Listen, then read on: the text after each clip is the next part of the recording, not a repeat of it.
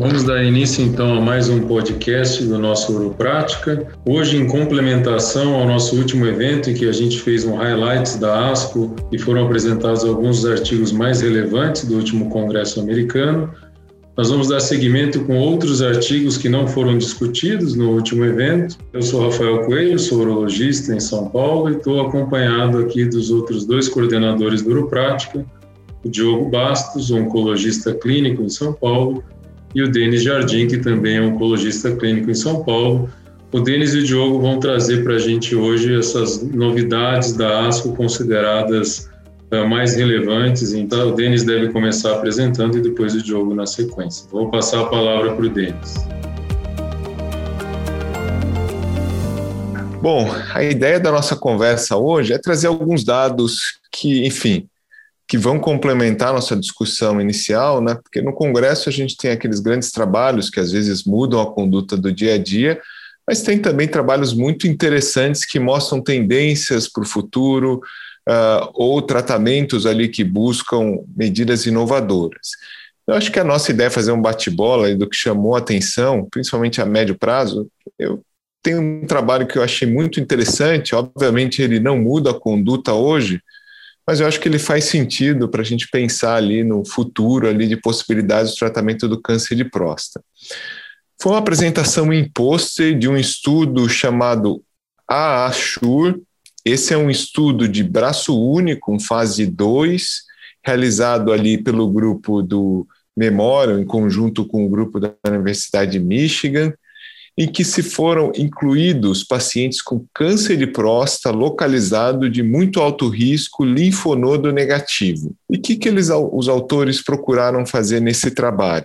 Realizar o tratamento combinado de radioterapia estereotática ultra-hipofracionada com um bloqueio androgênico mais intenso, com bloqueio central, com leuprolida, apalutamida e abiraterona. O que, que, eu acho interessante nesse contexto, né? Às vezes a gente tem essa ideia de intensificação de bloqueio androgênico, uh, tempo de bloqueio androgênico, que é o que se, se comenta muito na doença localizada de alto risco. A gente vê essa tendência que aconteceu no passado em pacientes com câncer de próstata localizado de alto risco, e se avaliar bloqueio androgênico por dois anos versus seis meses, três anos versus seis meses, ou seja, sempre se trabalhando o maior controle de doença através do aumento da duração do bloqueio androgênico. Se tem um estudo canadense que procurou encurtar esse bloqueio androgênico concomitante para 18 meses, e agora, claramente, com esses novos antiandrógenos, a gente vê uma janela se abrindo de intensificar o bloqueio androgênico, intensificar em quantidade, mas ao mesmo tempo reduzir a duração. Então, nesse trabalho de fase 2, o tratamento de supressão ele foi realizado por seis meses. E o objetivo principal era saber ali qual a sobrevida livre de recorrência bioquímica em três anos e quantos desses pacientes, obviamente, tinham testosterona acima de 150. Porque poderia ser que, de repente, você faz ali um tratamento por seis meses e o paciente fica em supressão por muito tempo, o que no final das contas acaba funcionando igual como um tratamento de longa duração. Então, o que, que foi interessante ali em termos de resultado? É um estudo que ainda é relativamente pequeno, né? como eu falei, fase 2, 64 pacientes, realmente era um número grande de doentes de alto risco, se não me engano, 70% dos doentes tinham ali Gleason 9 ou 10, e o restante era praticamente Gleason 8. Boa parte dos doentes ali tinham doenças T3 ou mais, mas eles eram N negativos. Desses pacientes, tem um dado bem interessante que uh, ah, 80% deles, na verdade, não tiveram recorrência bioquímica em três anos e com testosterona acima de 150. Então, comparado ali a curva de sobrevida livre de recorrência bioquímica, com dados históricos, obviamente, nesse estudo não é randomizado, com os dados que a gente tem, por exemplo, do estudo do NABID, é um resultado bastante promissor em termos de recuperação precoce de testosterona e controle de doença com um segmento ainda não tão longo. Né? Eu acho que o que esse trabalho traz ali de informação, do meu ponto de vista, é realmente uma janela, uma, talvez uma oportunidade de se melhor testar para esse grupo de pacientes, aqueles que forem ser submetidos eventualmente à radioterapia, estratégias que talvez melhorem a eficácia com uma possibilidade de redução da duração do bloqueio androgênico.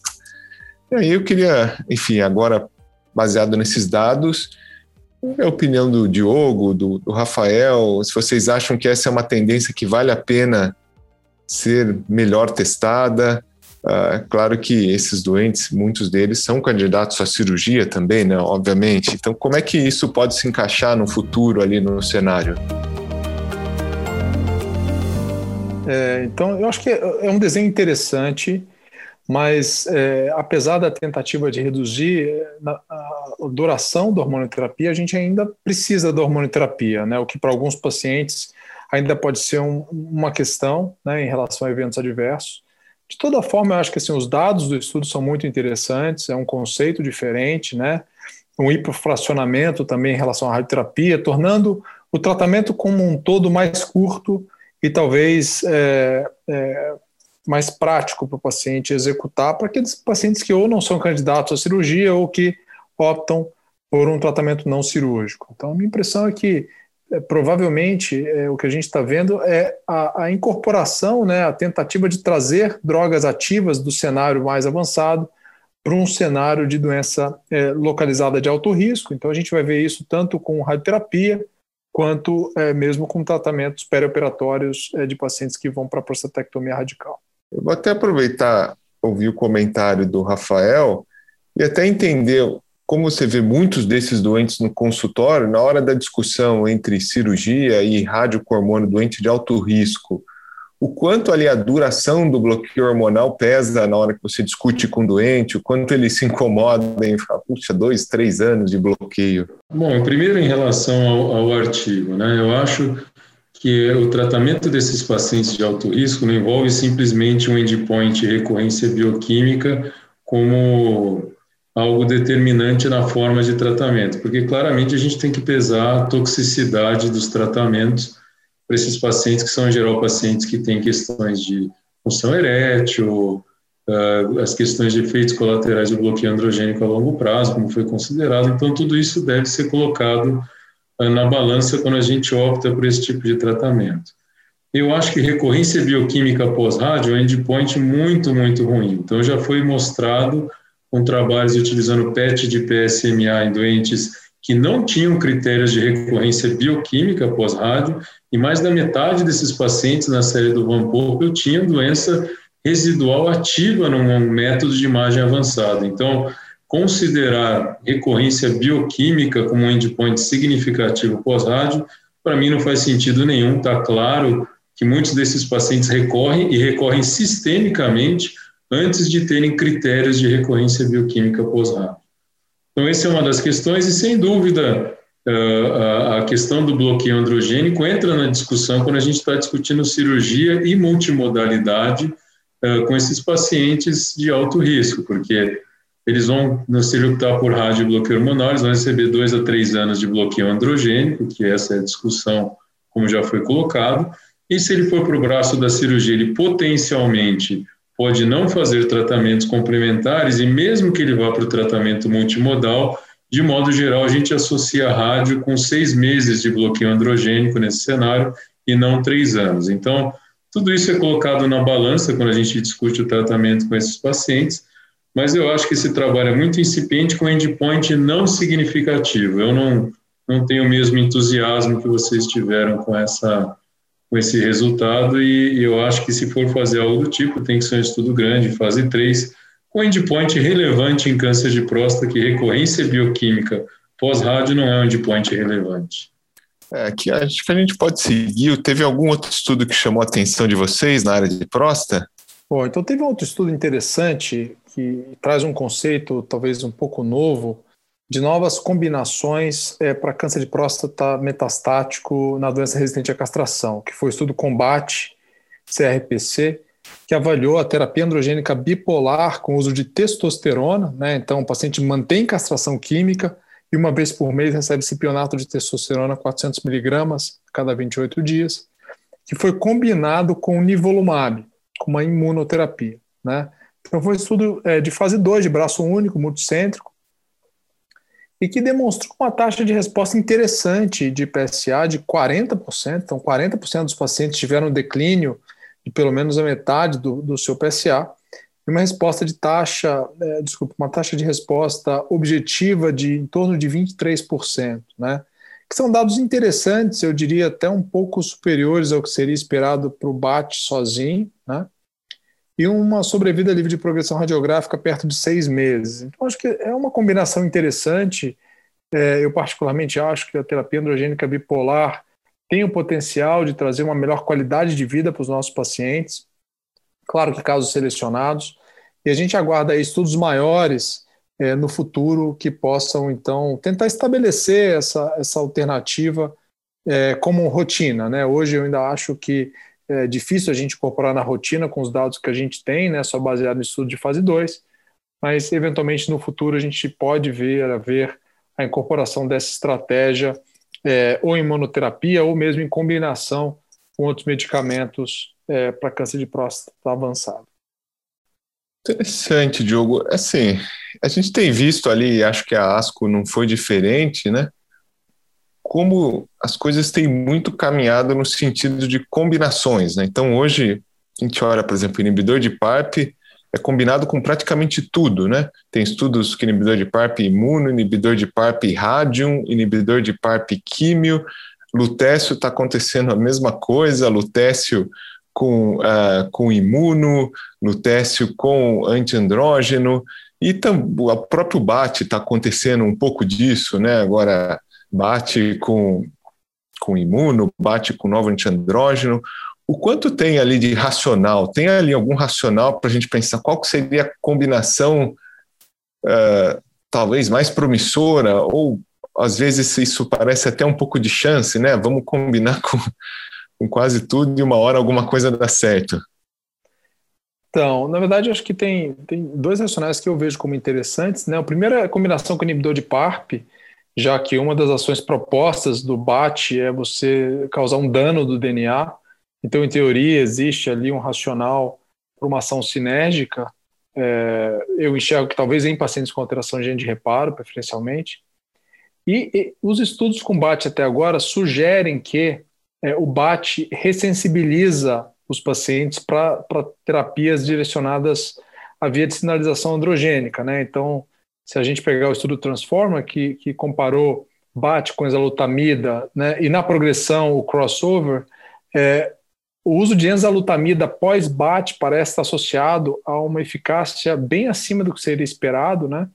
com uma alta taxa de resposta de PSA. É claro que endpoint de PSA, desfecho de curto prazo, mas é possível que exista essa sensibilização. Então, é um dos estudos que deve, que está aberto, inclusive no Brasil, e deve abrir em outros centros, é o XBAT, que está é, alternando testosterona com darolutamida. Então, acho que tem um racional interessante embora, é claro, é, a gente vai ter que ver se de fato isso vai se concretizar é, nos dados e resultados desses estudos. Diogo, você acha que já tem espaço para usar isso na prática clínica em algum cenário? E você acha que qual vai ser o cenário do paciente que vai se beneficiar desse, dessa terapia, é, dessa terapia alternando bloqueio androgênico com testosterona? Qual que é o seu feeling de se existe algum cenário que isso vai se consolidar? Então, é, eu acho que hoje é, eu não, não vejo como sendo um tratamento padrão, então acho que oferecer para o paciente hoje a gente tem, é, vamos dizer assim, pouco respaldo, até porque a própria bula da testosterona, né, uma das contraindicações é câncer de próstata, então a gente tem que tomar um pouco de cuidado até do ponto de vista, é, enfim, é legal, né, até porque a gente sabe que assim como qualquer tratamento oncológico, nem todos os pacientes respondem, né, então, eu tomaria muito cuidado para usar na prática hoje. A minha percepção é que a gente tem pacientes com doença resistente à castração que vêm com progressão a um dos novos antiandrógenos, ou a biraterona ou a exalutamida, e que tem um volume de doença baixo, que estão assintomáticos e que é, eventualmente querem evitar o uso de tratamentos mais tóxicos, como por exemplo quimioterapia, que talvez seja uma janela interessante para você sequenciar aí com um tratamento alternado com, com testosterona, né? Mas de novo, a gente tem que aguardar os estudos prospectivos e, e especialmente estudos é, com maior número de pacientes. Né? Acho que esses estudos de fase 2 estão buscando sinais em relação a essa combinação.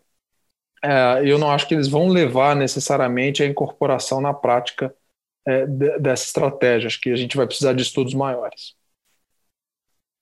Acho que tem um dado prático interessante, do, do meu ponto de vista do BAT.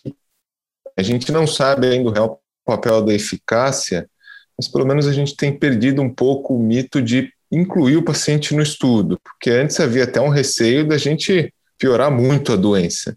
Então, mesmo nos doentes que não estão tendo benefício, que claramente ali o PSA não caiu, só subiu, ou eventualmente até teve uma piora no exame de imagem, ah, dificilmente esse paciente, a doença perde o seu controle a ponto da gente não conseguir recuperar isso através de um segundo tratamento.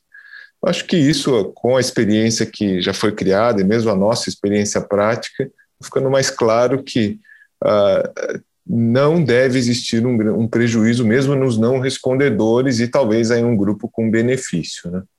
Interessante. Acho que a gente podia, antes até de comentar a parte de tumores testiculares, eu só ia dar um, um comentário prático de um outro trabalho que me chamou um pouco a atenção, que eu acho relevante até para os colegas, que foi um dado muito interessante do grupo do Memória, porque eles fazem sequenciamento genético sempre germinativo e somático, eles sempre fazem pareado, né?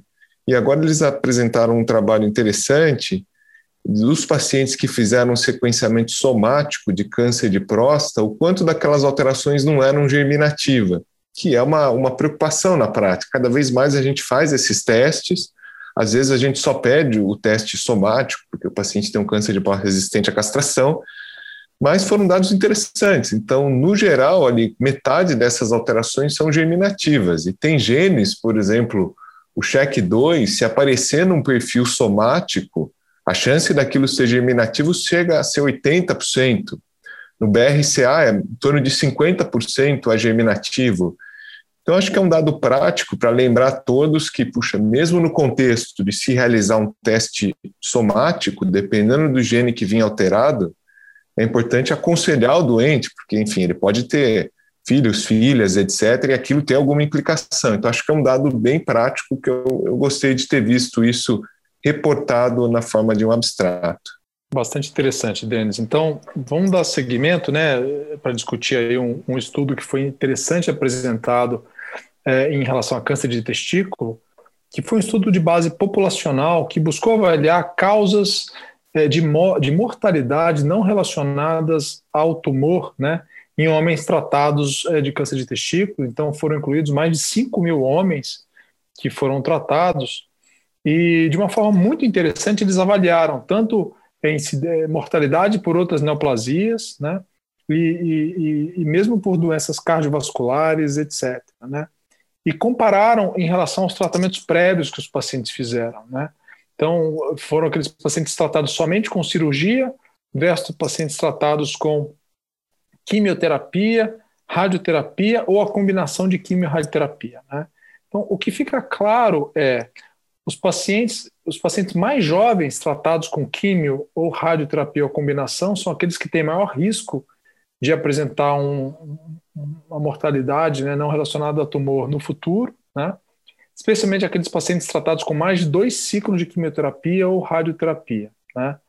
E a outra questão é em relação à combinação. Né? Eles viram que a combinação de quimio e radioterapia, né, no caso aí de seminoma, é, é a combinação de tratamento que mais eleva o risco de, outra, de mortalidade por outras neoplasias, chegando ao aumento de quase 60% no risco de morte por outros cânceres. Né? E, e, aparentemente, com base nesse estudo, essa, esse aumento do risco começa a acontecer depois de 20 anos do tratamento, né? É, e vai aumentando conforme vai, vai passando o tempo. Outra coisa que me chamou a atenção nessa análise foi um aumento do risco de suicídio em homens tratados é, com, com quimioterapia no passado, E não houve um aumento tão expressivo de mortalidade cardiovascular, o que sempre foi um mito, né? sempre foi uma discussão em relação ao tratamento preventivo. Então, como conclusão, eu acho que, claro, o paciente tem doença avançada, precisa fazer quimioterapia, a gente sabe que esse paciente aumenta o risco é, de mortalidade por outros cânceres, é, é, e existe essa discussão de mortalidade cardiovascular, mas a gente tem que estar preocupado é, também com a saúde mental dos nossos pacientes, claro, com a saúde cardiovascular, e sim, fazer um acompanhamento clínico. Né? Esse estudo, inclusive, sugere que esses pacientes devam ser seguidos é, para o resto da vida, né? não necessariamente com tomografia, obviamente, mas com avaliações clínicas e exames preventivos é, de uma forma global. Eu queria ouvir aí do Denis do, e do Rafael a impressão deles em relação também a esse estudo interessante aí de câncer de testículo. Então, Diogo, baseado nesses resultados, que a gente já tinha conhecimento, acho que agrega a literatura que a gente já conhecia, sugerindo esses possíveis efeitos colaterais a longo prazo do tratamento com químio, quimio rádio. Você acha que a linfadenectomia retroperitoneal não é muito subutilizada, então, no tratamento, por exemplo, de um paciente estadio 1 de alto risco, não seminoma-toso, você acha que a gente não devia empregar mais no tratamento cirúrgico, que hoje é minimamente invasivo, o paciente tem uma, 24 horas de internação e não tem esses riscos de efeitos colaterais a longo prazo relacionados ao tratamento sistêmico ou radioterápico. Por que então houve um decréscimo na utilização dessa cirurgia nos últimos anos, sendo que a cirurgia evoluiu positivamente para um método pouco invasivo? E a gente tem tratamento para esses pacientes, evitando efeitos colaterais a longo prazo. Então, no Memorial, por exemplo, onde você trabalhou por algum tempo, é o tratamento de eleição no estádio 1 de alto risco. Por que não é o mesmo em outras instituições ou aqui no Brasil, onde raramente a gente emprega essa modalidade de tratamento? Bom, a, a minha impressão é que, é, na verdade, é difícil você extrapolar a indicação é, de, desse tipo de cirurgia, que é uma cirurgia, primeiro, né, assim, complexa, poucos urologistas têm experiência, né? Então, é claro que para centros altamente especializados, eu acredito que é uma, uma opção viável, sim? Mas eu diria que para extrapolar isso para outros centros, é, talvez com pessoas com menos experiência nessa cirurgia, talvez é, seja complicado, né? Se a gente analisar lá o estudo alemão é, foi o exemplo disso, né? Quando você aumenta para hospitais é, na comunidade, hospitais gerais, você acaba perdendo aí eficácia. Aí. Interessante nessa análise apresentada na ASCO é que eles sugerem que o risco de mortalidade por outros cânceres ou, ou cardiovascular, ela aumenta a partir de três ciclos de quimioterapia. Então, talvez com um ciclo de quimioterapia, realmente é, esse risco ele seja, quer dizer, não haja um aumento tão significativo assim, e que talvez, inclusive, quando a opção for fazer quimioterapia adjuvante é, versus segmento, né, quando, quando, essa for a discussão, talvez até reforce a indicação de fazer, de repente, um ciclo de BEP é, adjuvante na doença de alto risco do que você esperar e, e seguir os pacientes e ter 50% de chance de ter que fazer três ciclos, né? Isso quando a discussão não envolve é, linfadenectomia. Eu particularmente acho que esses estudos são interessantes, mas assim eu acho que tem um problema sério na concepção desse tipo de estudo, porque é uma análise de banco de dados, né? A gente não está fazendo comparativamente prospectivo o que acontece com esses doentes. E vamos lembrar o seguinte, né? Existe uma possível dose intensidade da químio, mas geralmente quem faz mais químio é quem tem uma doença pior. Tem um prognóstico oncológico pior. É um paciente estádio 3, é um paciente de alto risco por que não é essa condição que é o que confere o maior risco de neoplasia no futuro? Isso é um, é um fator evidente de confundimento que nenhum desses estudos consegue balizar, né? Porque se alguém tem uma tendência a ter uma doença de mais alto risco, talvez ele já tenha alguma coisa, seja ali algum componente genético, alguma outra coisa, que, enfim, que aumente o risco. Ele pode ter, sei lá, mais alterações de gene de reparo, qualquer coisa. E, obviamente, ele, quem faz uma cirurgia ou alguma coisa, talvez sejam estadios menores, né? Então, acho que esse tipo de viés, ele de forma alguma é controlado. Então, por isso que no final das contas, a conclusão desses estudos é sempre estar associado, ou seja, não é uma relação causal muito clara, mas fica, acho que a mensagem prática é essa, né? Não fazer tratamentos em excesso quando eles não são necessários, né? Então, claramente aí um estadio 1 de baixo risco, alguém que operou e não tem indicação de adjuvância, tentar estratificar o número de quimioterapias dependendo da, da, da, do risco do paciente na doença estadio 3.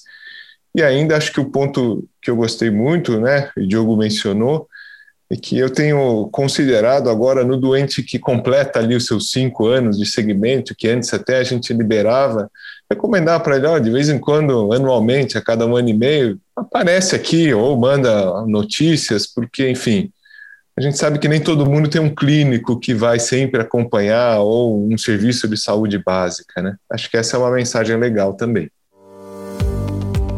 Bom, pessoal, acho que foram estudos bem interessantes, né? Então, queria agradecer pela discussão e aos nossos ouvintes continuem acompanhando o Uroprática. A gente tem tentado trazer aqui as informações atualizadas e uma discussão bem crítica é, para ajudar, né? Para realmente suscitar discussão em relação às novas evidências que vêm surgindo em grande velocidade é, na área de urologia. Obrigado a todos.